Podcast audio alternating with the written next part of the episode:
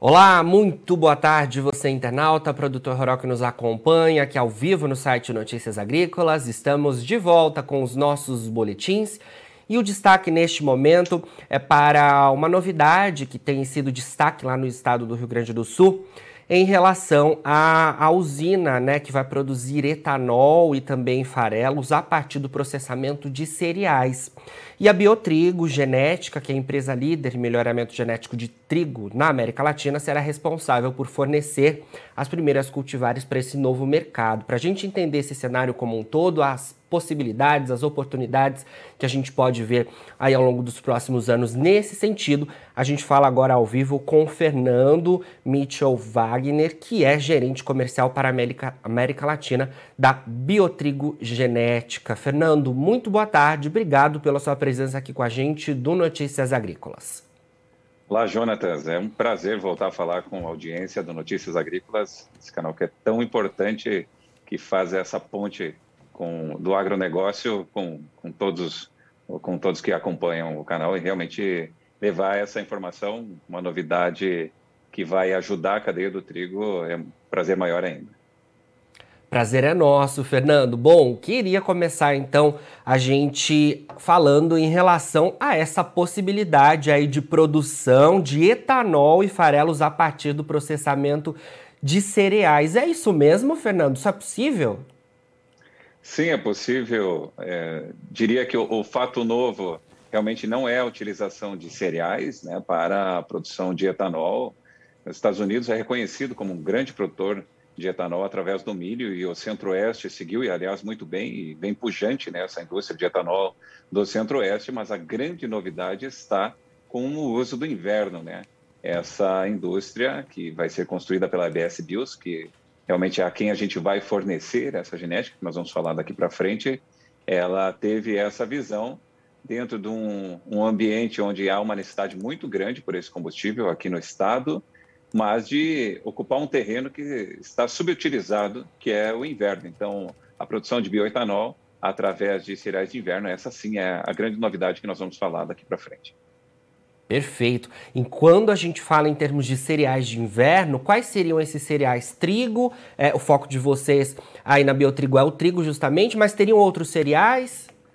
É, essa indústria da, da BS Bios, ela é uma indústria polivalente, né? ela processa vários cereais, mas dentre os cereais de inverno, o trigo e o triticale são o foco que vai ser dado até por aptidão de cultivo aqui nessa macro-região de Passo Fundo, onde ela vai ser instalada e, enfim, o Rio Grande do Sul como um todo né, tem aptidão especialmente ao trigo.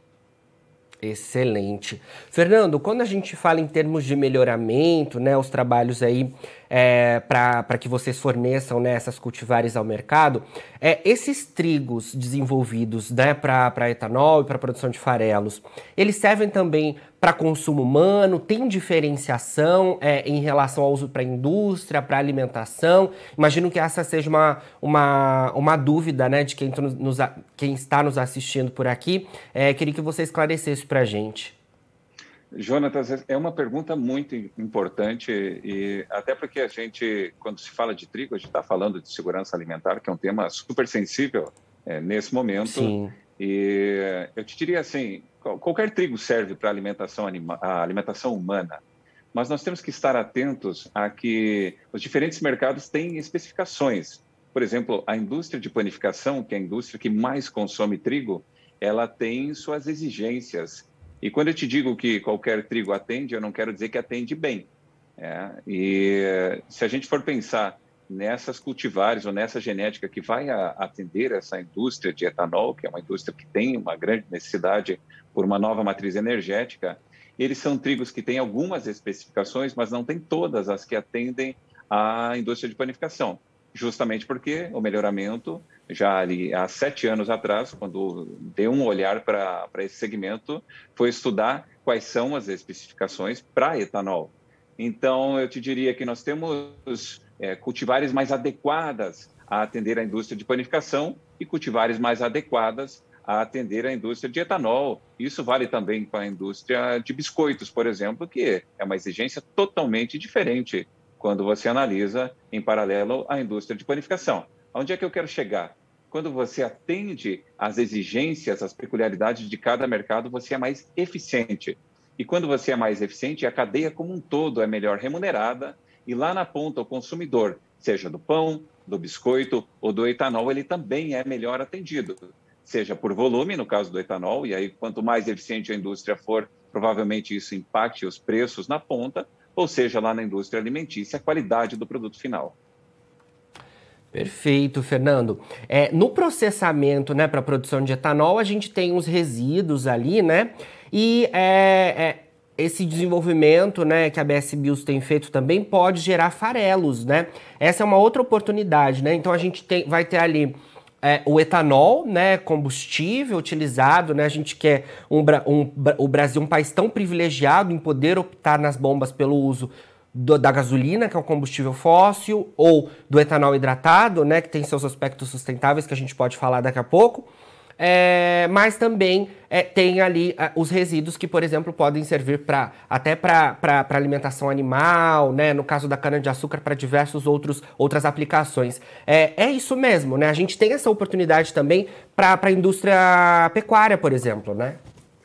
É, Jonatas, eu, não só tem, como é fundamental é, para o sucesso desse projeto a utilização do que se chama DDG. Eu estava buscando aqui numa tradução literal, seriam grãos secos de destilaria, ou seja, o farelo que sobra desse processo.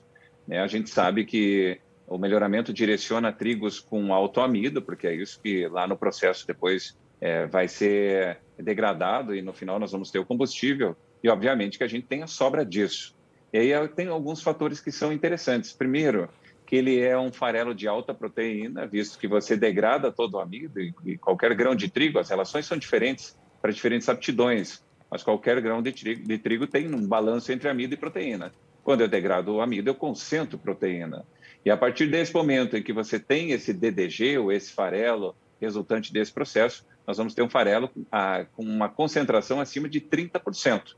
É, alguns dados é, preliminares já apontam é, concentrações acima de 35%. Então, é uma concentração muito interessante e os estudos prévios da ABS Bios mostram que ele tem é, um direcionamento para qualquer demanda, mas principalmente para o gado de leite de corte, ele é uma especificação que, que seria a concentração é, de, de fibra né, nesse farelo versus essa alta proteína, me parece que ela segundo o que nos traz a BS Bios, ela atende com, com uma maestria, com uma grande aptidão o gado de leite de corte. E aí é importante a gente trazer um outro tema, que é um olhar especial. Eu te disse que nós temos que ter uma boa concentração de amido, e o melhoramento buscou isso. Temos que ter um alto pH, quem produz trigo sabe a importância disso, mas para a gente também, quando tem baixo pH, você tem é, é, o amido desse grão um pouco mais comprometido, um grão menor, e isso com certeza nesse processo é, pode ser aproveitado, mas se você tem um pH alto, ele tem um melhor aproveitamento. Mas eu trago uma terceira questão, que é a questão da giberela.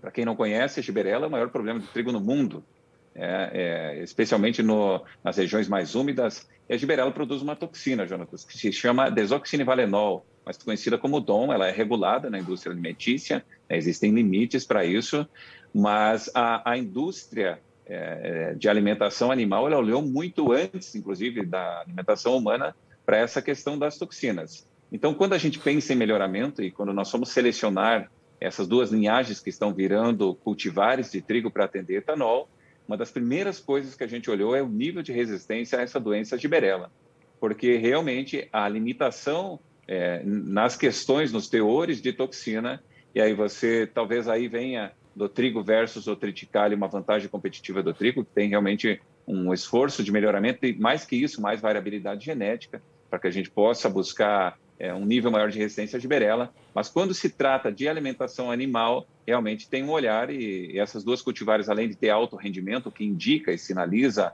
alto amido, nós temos também um baixo, uma, um, um nível adequado, baixos níveis de toxina e quando se fala em produção de trigo no Rio Grande do Sul, aí talvez em cinco safras, duas ou três, nós vamos ter ocorrência dessa doença. Então, é mais um olhar que a gente deu e mais uma especificação que tem que ser atendida para a produção de etanol com um cereais de inverno.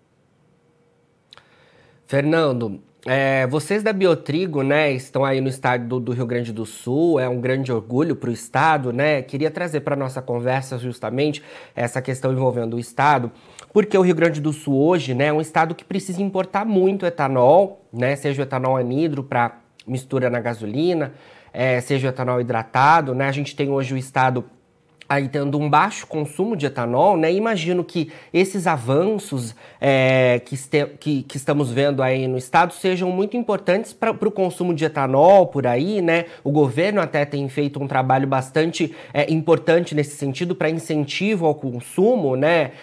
É, é toda uma movimentação aí que deve avançar é, o etanol por aí, um combustível sustentável, que pode fazer com que a gente é, não fique tão suscetível às oscilações do petróleo, por exemplo, né, que é uma matéria-prima para a produção dos combustíveis fósseis, como a gasolina e o diesel. Queria que você falasse um pouquinho para a gente sobre isso. É, você já trouxe muito bem o contexto, ficou mais fácil de explicar. É, o Rio Grande do Sul, naturalmente, tem um baixo consumo de etanol pelo custo. Né? Primeiro, custo logístico ele importa etanol do Paraná, deve importar etanol também de São Paulo, onde se concentra principalmente etanol produzido por cana. Eu não tenho notícia ainda de importação de etanol do Centro-Oeste, mas se em algum momento tivesse necessidade, viria de lá também. E aí fica fácil da gente entender a distância e como que isso impacta nos preços lá na, na bomba, nos postos de combustíveis. E diante disso, obviamente que o consumo preferencial, se você tem um, um, combustível que te traz um custo alto, ele, ele realmente não é a referência. Não, não é eleito pelo consumidor, salve ao, ponto específico.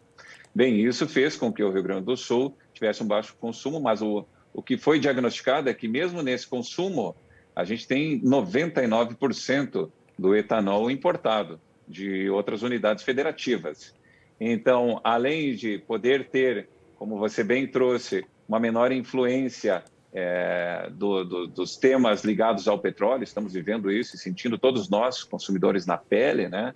É, nós teríamos uma possibilidade na segunda fase da implantação dessa indústria da ABS Bios de atender aí quase 25% dessa demanda, são 24,5% previstos, é, ele já, já é uma indústria que vem com uma escala bastante importante, e eu te diria assim, se a gente seguir nesse ritmo, que que o Rio Grande do Sul possa ser em alguns anos também um exportador de etanol e isso de alguma forma beneficia o consumidor lá na ponta de outros estados. Mas nesse primeiro momento, o olhar é para o consumo interno e o meu entendimento, e é uma projeção muito particular, é de que se você torna ele mais competitivo, a tendência, né, Jonatas, é que também o, o, o percentual é, de consumo ele aumente, ou seja, você vai ter mais oferta, os preços aí tendem a se estabilizar, não, não, não sou especialista nisso, mas de qualquer forma você não vai ter tão grande esse sentimento do impacto logístico, e aí a tendência é que, sendo um etanol produzido dentro do estado, o consumo também aumente, e aí que bom que a gente vai ter mais espaço para fazer com que esse tipo de indústria ou outras indústrias possam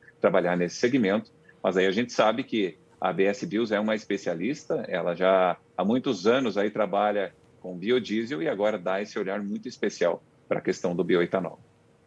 Sim, e vocês aí no estado do Rio Grande do Sul têm muito potencial quando a gente fala em termos de cereais de inverno, né? Possibilidade de avanço de áreas, isso é muito importante porque a gente vê grandes possibilidades aí nesse sentido. Para a gente finalizar também, um ponto de curiosidade que eu queria trazer para nossa conversa é em relação à, à comparação né, do milho, que é um cereal já utilizado, como a gente mencionou é, durante a entrevista nos estados da região centro-oeste. O milho tem um papel muito importante por lá já, e as usinas também de etanol de milho têm avançado por lá, é, porque consegue é, fornecer uma oferta é, lá né, nos estados dessa região muito importante, fazendo inclusive com que o etanol siga mais competitivo por lá ante a gasolina. Isso é muito importante. Queria é que você comparasse a eficiência do milho e do trigo, né? É, nesse sentido de produção de etanol.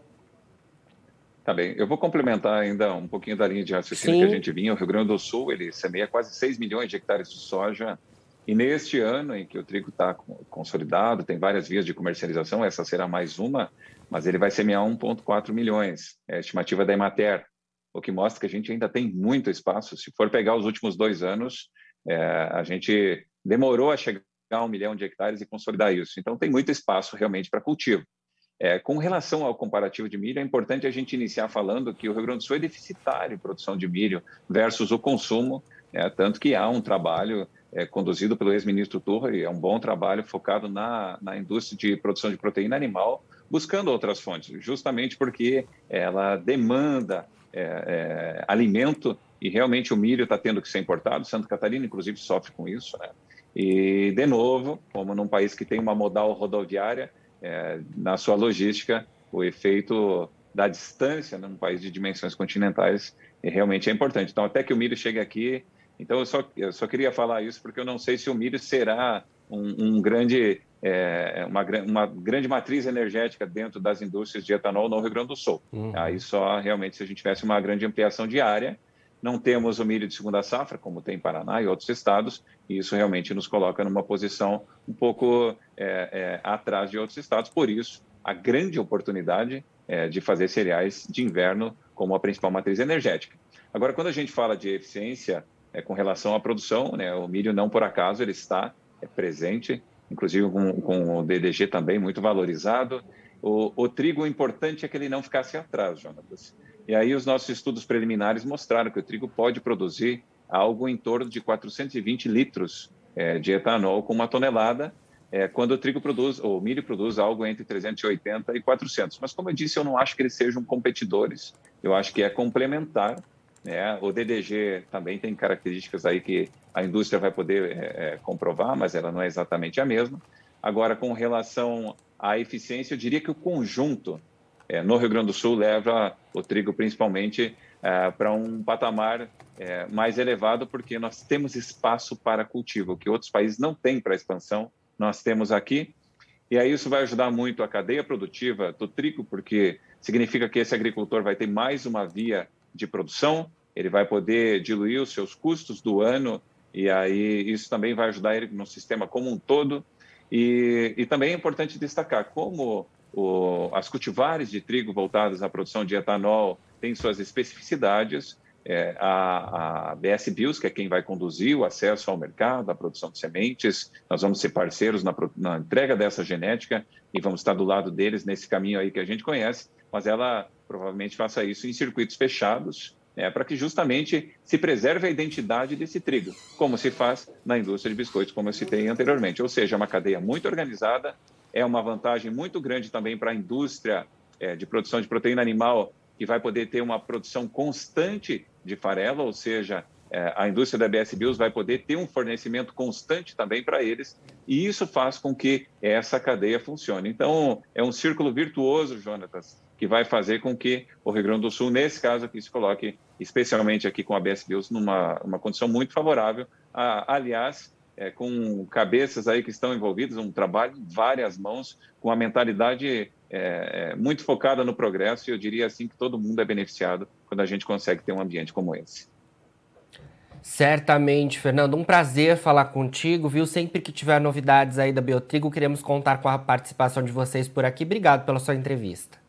Eu que te agradeço, deixar o agradecimento a todo o time da Biotrigo e da BS Bios que estão diretamente envolvidos nisso. E, claro, o agricultor, que, de novo, tem uma responsabilidade muito grande em cima disso, lá com sua indústria a céu aberto. O que cabe a nós é entregar uma genética de alto potencial, com segurança no campo e que atenda à necessidade da indústria. A boa notícia é essa: a indústria se aproximando do setor produtivo e, quando tem ganha-ganha, e como você falou bem, deixando um, ótimo legado aí com as questões de sustentabilidade. Então, tem renda é, sendo gerada pela cadeia, e, além disso, esse ganha-ganha, deixando um legado para as futuras gerações. Excelente, Fernando. Obrigado mais uma vez. Agora, na finalização dos nossos boletins, você encontra as nossas redes sociais, é só seguir a gente por lá para se manter atualizado. Daqui a pouquinho tem mais boletins ao vivo. A Carla Mendes já está por aqui porque tem fechamento do mercado da soja. Fica por aí, a gente se vê e não se esqueça: Notícias Agrícolas, 25 anos ao lado do produtor rural. Participe das nossas mídias sociais no Facebook Notícias Agrícolas, no Instagram arroba Notícias Agrícolas e em nosso Twitter arroba Noteagri. E para assistir todos os vídeos